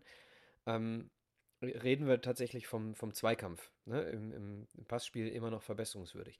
So, äh, meine ähm, Idee, ich kann, ich kann nicht anders. Also ich war tatsächlich auch sehr lange bei Ademi. Aber ich so ungläubig, was die Fähigkeit eines Spielers beim MSV angeht, äh, sowohl was das Spiel ohne Ball, als auch was das Kommunizieren, als auch was das Spiel mit Ball angeht. Sorry. Äh, ich, ich lande, ich will nicht langweilig werden, ne? aber ich lande bei Marvin Baccalords. Ja, habe ich, mir, hab ich mir schon gedacht. Ähm, Gibt es jetzt halt auch wieder dann ab morgen, denke ich mal, zur Abstimmung frei. Du bei Baccalords, ich bei ganz, ganz klar bei Ademi. Aber wenn du Baccalords gesagt hättest, hätte ich Ademi gesagt. Okay. Einfach nur, um beide zu würdigen. Okay, okay. Ähm, und nochmal, die anderen wären zum Beispiel gewesen in der ersten Halbzeit, die, ich, äh, die bei mir auch wechselten. Ich sprach ja vor einer halben Stunde davon.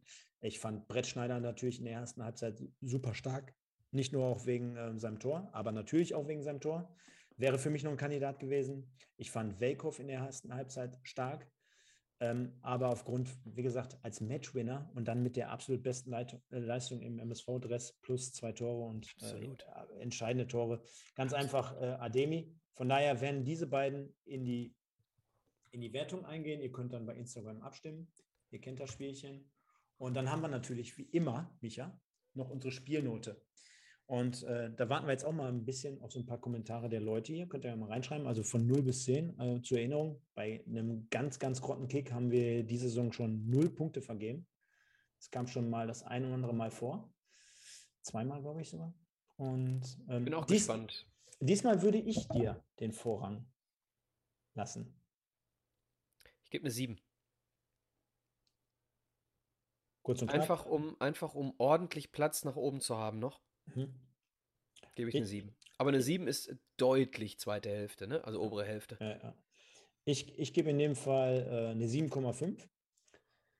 Ich möchte mir auch noch Spielraum nach oben lassen. Ich sage auch, äh, es ist nicht mehr aufgrund dessen, dass ähm, wir halt es unnötig spannend gemacht haben, den Deckel nicht draufgesetzt haben und gegen so eine tote Mannschaft, sorry, zumindest an dem Tag, noch zwei Tore gefangen haben. Ich glaube, die Erklärung haben wir jetzt gerade ausführlich gegeben. Demnach locken wir das Ganze hier ein und notieren für uns eine 7,25.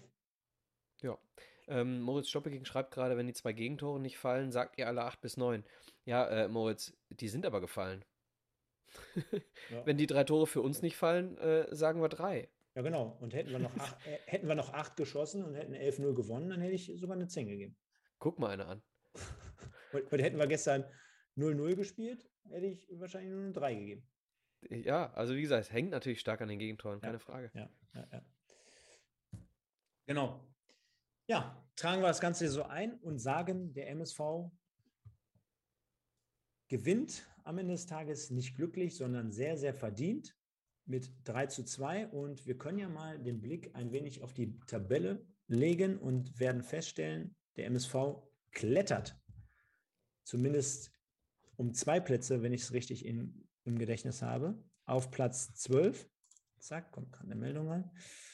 Und ähm, wir sehen schon, wir haben jetzt Anschluss ans Mittelfeld gefunden, denn mit, jetzt kommt wieder das bekannte Rechenspielchen, mit einem Sieg gegen die Viktoria aus Köln, ich weiß jetzt nicht, wer genau als nächste Woche gegeneinander spielt, kann man schon auf einen einstelligen Tabellenplatz zumindest kommen. Und man hat auf jeden Fall Tendenz zum oberen Drittel, denn was ich gestern wieder live im Stadion entnommen habe, beziehungsweise auch immer wieder lese, die Leute würden sich schon diese Saison mit einem Platz zwischen sechs und neun begnügen, beziehungsweise darüber freuen. Ja, nach, der, nach den ersten Spielen. Aber ich gebe dir Brief und Siegel, dass wenn wir ähm, die nächsten drei Spiele gewinnen, gewinnen äh, dass die, äh, dass die äh, Begehrlichkeiten dann ganz andere sind. Ne? Definitiv. So, und äh, es ist in der dritten Liga immer das Gleiche. Wenn wir Magdeburg ausklammern, ja, hast du vom 2. bis zum 12. gerade mal 5 Punkte. Oder anders, vom 15. bis zum 1. nur 8 Punkte. Ja? So, liegt natürlich auch so ein bisschen an, der, an dem Zeitpunkt. Äh, äh, ne? Wir haben erst neun Spiele gehabt. Dementsprechend sind noch nicht so viele Gaps da vorhanden zwischen den Mannschaften, aber äh, die dritte Liga ist ja erfahrungsgemäß so eng. Ne?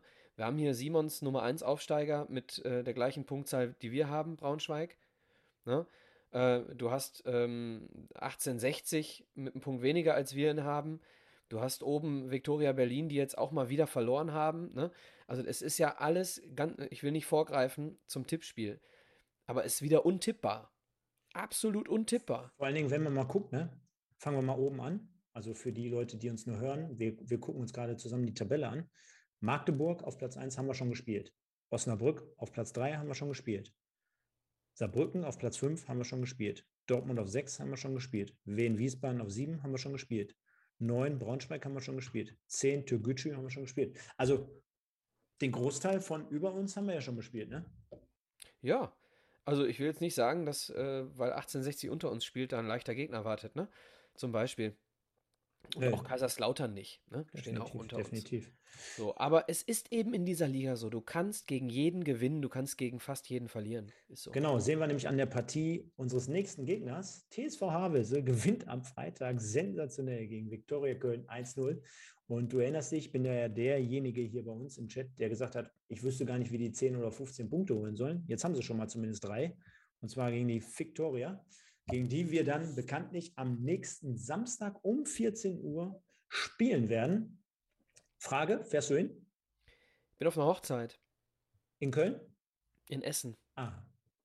Bin leider tatsächlich, äh, die, die freie Trauung ist um 15 Uhr. Also ich bin tatsächlich genau zum Spiel äh, wenn ich dann irgendwo mal, äh, wenn jemand fragt, möchte, würde jemand, äh, äh hat jemand etwas dagegen, dann möge er bitte jetzt sprechen oder für immer schweigen. Wenn dann gerade auf meinem Ticker ein 1-0 für uns in der 90. kommt und ich, ja!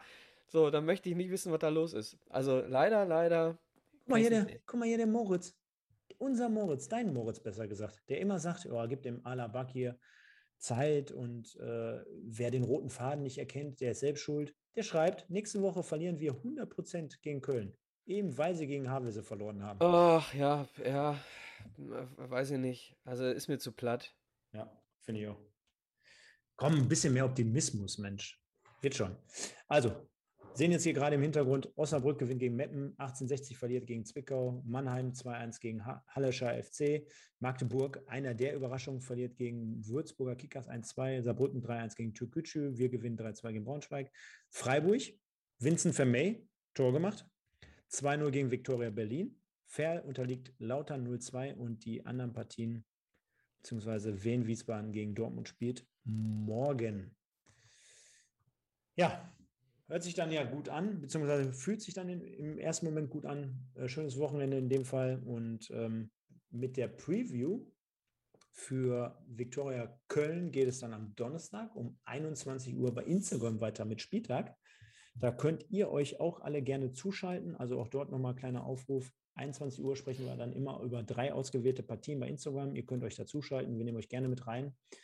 Ähm, und dann können wir über die anstehenden Partien sprechen.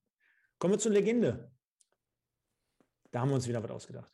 Der, ihr, ihr, müsst mal, ihr müsst mal wissen, wie das hinter den Kulissen aussieht. Ich schreibe jeden Sonntag gefühlt den Michael an. Der nennt mir dann noch geile Namen. Nur damit und ich, Stefan nimmt immer eine andere. Und ich nehme dann immer einen ganz anderen, den er mir Aber nicht nennt. Du kannst ja mal, du kannst ja mal äh, unsere Zuhörer und Zuschauer mit einem Mini-Rätsel darauf hinführen, wer es ist. Wow. Pass auf. wir, könnten, wir könnten die Jahre, die er bei uns gespielt hat, eingrenzen und dann sind wir schon mal ein bisschen enger. Warte, warte, gehen wir mal so zurück. Dann machen wir es mal eben so. Gehe ich mal eben so. So, jetzt muss ich mal eben nebenbei googeln. Und zwar, wir können ja mal rätseln, genau. Wir können ja mal ein Rätsel aufmachen. Warte mal. Und zwar, er ist kein Deutscher, kann ich schon mal sagen. Ja, zumindest nicht nur. Nein. Er hat einen Bruder, der auch Fußballprofi in der Bundesliga war. Genau. Und er hat auch für eine Nationalmannschaft gespielt. Und er war, bevor er bei uns war, kurzzeitig vertragslos, weil er seinen Vertrag mit dem ersten FC Köln in beiderseitigem Einvernehmen aufgelöst hat. Er ist männlich. Nein. Wir reden hier von den 2000er Jahren. Walter Frosch. Es war zweite Bundesliga und wir sind mit ihm aufgestiegen. Deswegen kann es nicht der Jürgen Jasula sein, wie das Sitcom hier gerade schreibt. Er ist 42 Jahre alt. Also er steht sogar noch ganz gut im Saft, würde ich sagen. Und er klingt in den ersten drei Buchstaben so ähnlich wie ein junger Stürmer vom BVB. Kurt? Warum schreibt er jetzt Kurt? Markus Kurt? Nein. Wir haben nur gesagt, er hat Nationalmannschaft gespielt. Und ist kein Deutscher. Der deutsche Vorname wäre Josef. Ah, jetzt muss es knallen. Pass auf, warte. Wer ist der Erste? Wer schreibt es jetzt erst rein? Jetzt bin ich mal gespannt. Trommelwirbel. Ich komme jetzt noch nicht mit Statistiken, weil die zeigen wir gleich noch auf. Er war beteiligt an dem sensationellen Spiel gegen Wacker Burghausen. Was wir uns 3 zu 4. Mokhtari, Simon Lamas, ja sicher. Herzlichen Glückwunsch, Simon. Hat er zwar jedes Mal falsch geschrieben, er hat es jetzt zweimal reingeschrieben, immer falsch. Christian Kessler schreibt mir Ivanovic, Simon La immer noch falsch, Simon, dritte Mal. Ihr müsst euch mal vorstellen, der, der Simon schreibt jetzt hier dreimal hintereinander Mokhtari und immer falsch. Dann Patrick hat es auch nicht wirklich besser gemacht. Ja, also Youssef Mokhtari. Ja. ja. So. Ja, jetzt haben wir es. Jetzt doch. aber. Youssef Mokhtari, genau. Ja, Genau, da gehen wir mal auf die Stats so ein bisschen ein. Der Michael hat es gerade schon gesagt, der kam vom 1. FC Köln, hat insgesamt laut Transfermarkt 41 Pflichtspiele für uns bestritten, 25 Score erzielt. Ich glaube, es waren 12 Tore und 13 Vorlagen, 9 gelbe Karten, also keine rote dabei. Und hat von 2006 bis 2007 äh, sein neuer Vertrag wurde, glaube ich, damals bei seinem neuen Verein am 3. Januar 2008, deswegen habe ich es einfach trotzdem auf 2007 datiert, äh, reingeschrieben. Also mit anderen Worten, nur knapp über eine Saison. Also die Zweitligasaison richtig geil abgeliefert. Ne? Mhm. Im zentralen Mittelfeld da wirklich gut gewirbelt, war wirklich ein geiler Kicker. Also ich habe den total gerne bei uns gesehen. Und dann in der ersten Liga, da gab es dann wohl anscheinend so ein paar Problemchen. Bin ich gar nicht mehr, habe ich gar nicht so auf dem Radar, warum das da nicht gezündet hat. Ich meine, dass wir nicht in der ersten Liga gesp äh, gut gespielt haben, das ist mir klar. Aber dass er dann so mit quasi einer der Sündenböcke war, habe ich gar nicht jetzt mehr so in Erinnerung. Ja, äh, mit Sicherheit nicht so ein einfacher Typ gewesen, ne? Ähm, damals, als er von äh, Cottbus war es, glaube ich, äh, weg wollte, ähm, unterstellte man ihm auch, dass er sich rausstreiken möchte. Ne? Er sagte dann, äh, dass er äh, angeblich eine Absprache mit dem Verein hätte, dass er beim Angebot eines Erstligisten äh, gehen darf und deswegen wäre es dann dazu gekommen.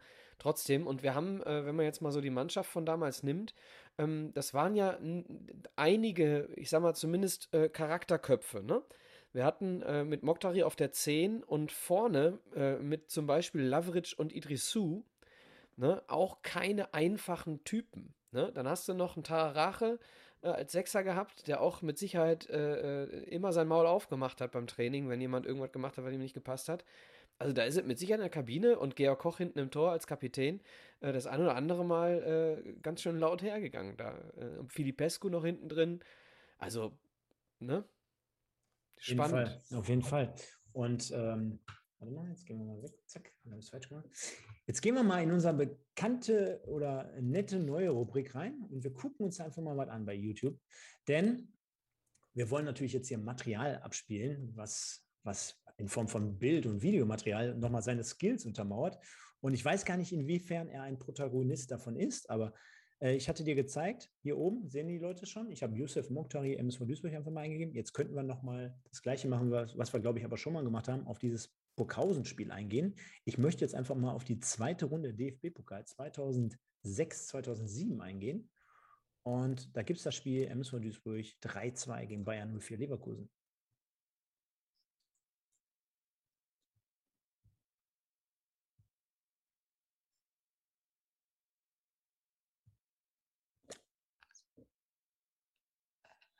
Da ist er.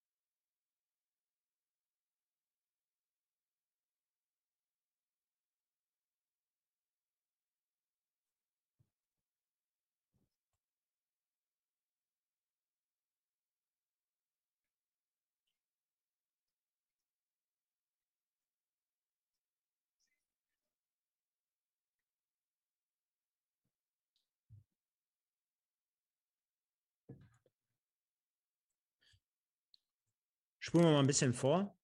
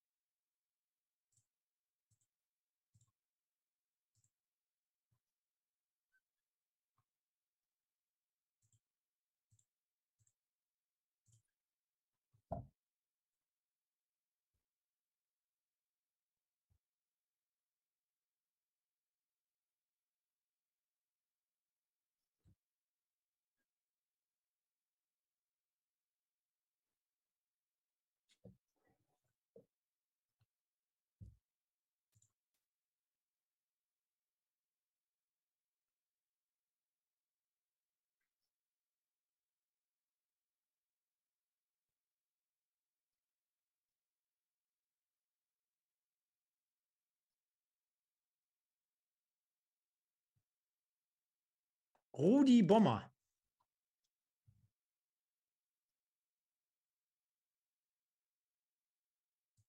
Mit vollem Stadion.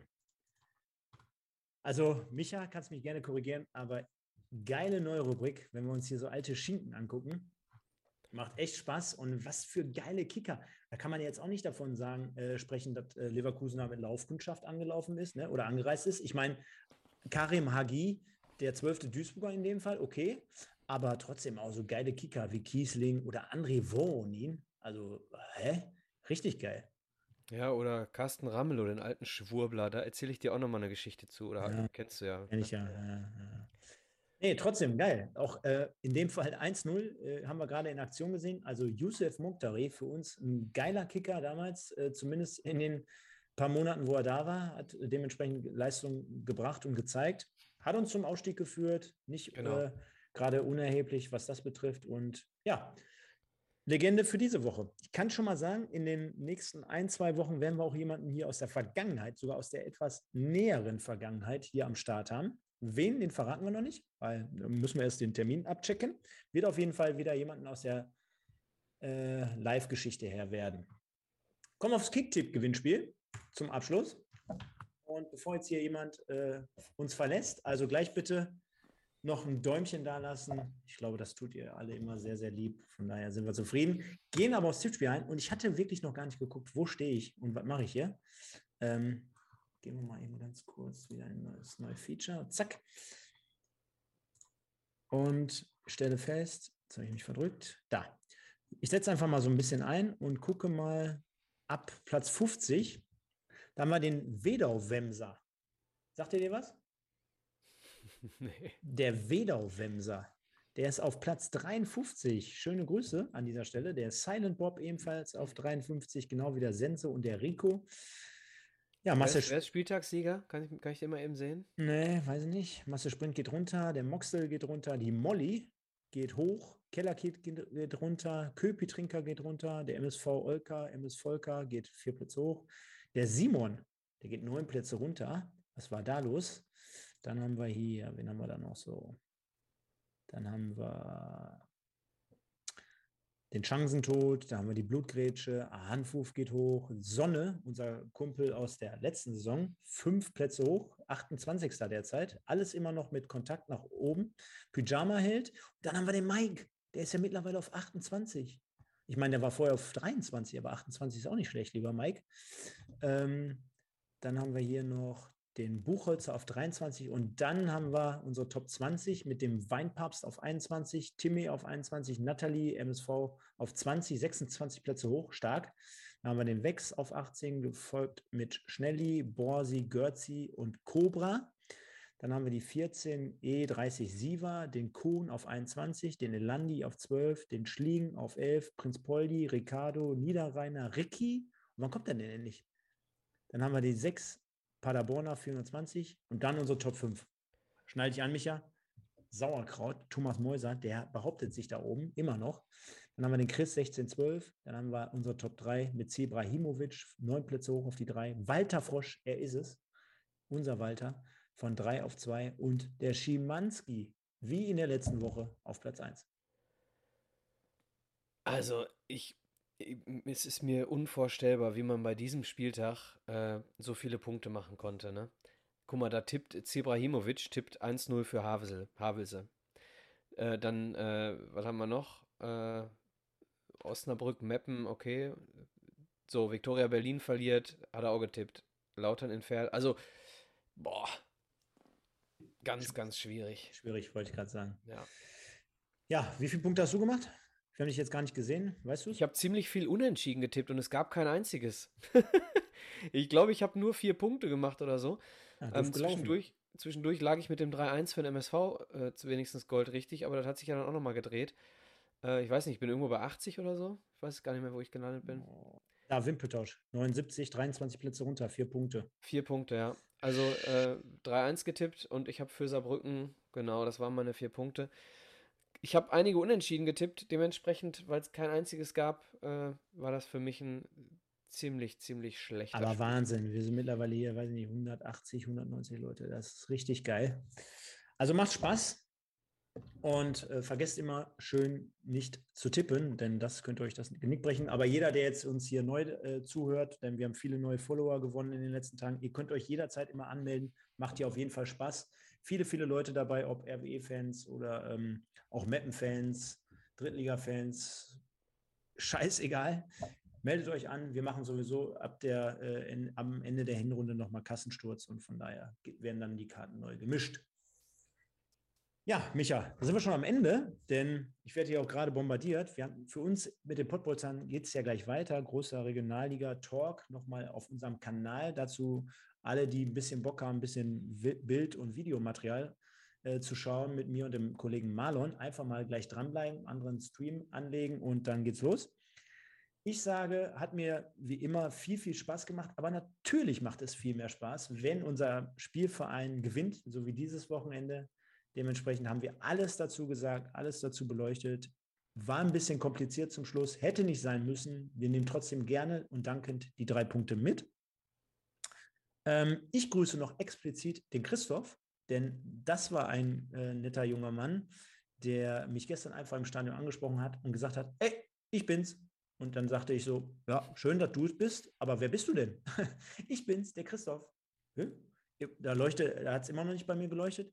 Aus Aurich, sagte er. Und das ist dann halt in dem Fall der Kollege, du erinnerst dich, wir haben hier immer eigentlich regelmäßig jemanden dabei, der schreibt, ich bin der MSV 1203, schlag mich tot, aus Aurich. Und da war es dann mit seiner Freundin Tina. Dementsprechend schöne Grüße. Wir haben auch zwei Aufkleber von mir bekommen, waren, waren ganz happy damit. Kommen auch morgen in dem Videovlog, Videovlog habe ich mich schon wieder vertan, in unserem Vlog vor, wo auch der Micha äh, äh, dran vorkommt. Und dementsprechend könnt ihr morgen dann nochmal mit vielen Impressionen aus dem Spiel, aus dem Stadion heraus, könnt ihr dann nochmal ab morgen Mittag, denke ich mal, so 12 Uhr reinschauen. Hinterlasst auch dort für ein Like. Ich sage wie jeden Sonntagabend, Vielen Dank fürs Zuhören. Wir sehen uns und hören uns nächste Woche Sonntag um 21 Uhr, denke ich mal, also wieder zu Primetime, wieder zurück. Vielleicht schon auch dort mit einem Gast, müssen wir mal schauen. Bleibt auf jeden Fall gesund, wie immer. Drückt dem MSV die Daumen. Fahrt eventuell, wenn es möglich ist, am Samstag nach Köln. Dementsprechend nur der MSV, beziehungsweise Micha. Sag doch was. Ich hätte dich ja schon wieder fast vergessen. Vielen, vielen Dank für deine Expertise. Vielen Dank fürs Mittalken. Hat wie immer Spaß gemacht. Hat mich auch gefreut, dass wir uns gestern mal wieder gesehen haben. Wenn ich nicht so viel filmen würde, beim nächsten Mal äh, knallen wir uns mal einen richtig da rein auf die Tribüne, tanzen an Lambada. Vielleicht kommt der King Unuekbo mit seiner Brille noch vorbei.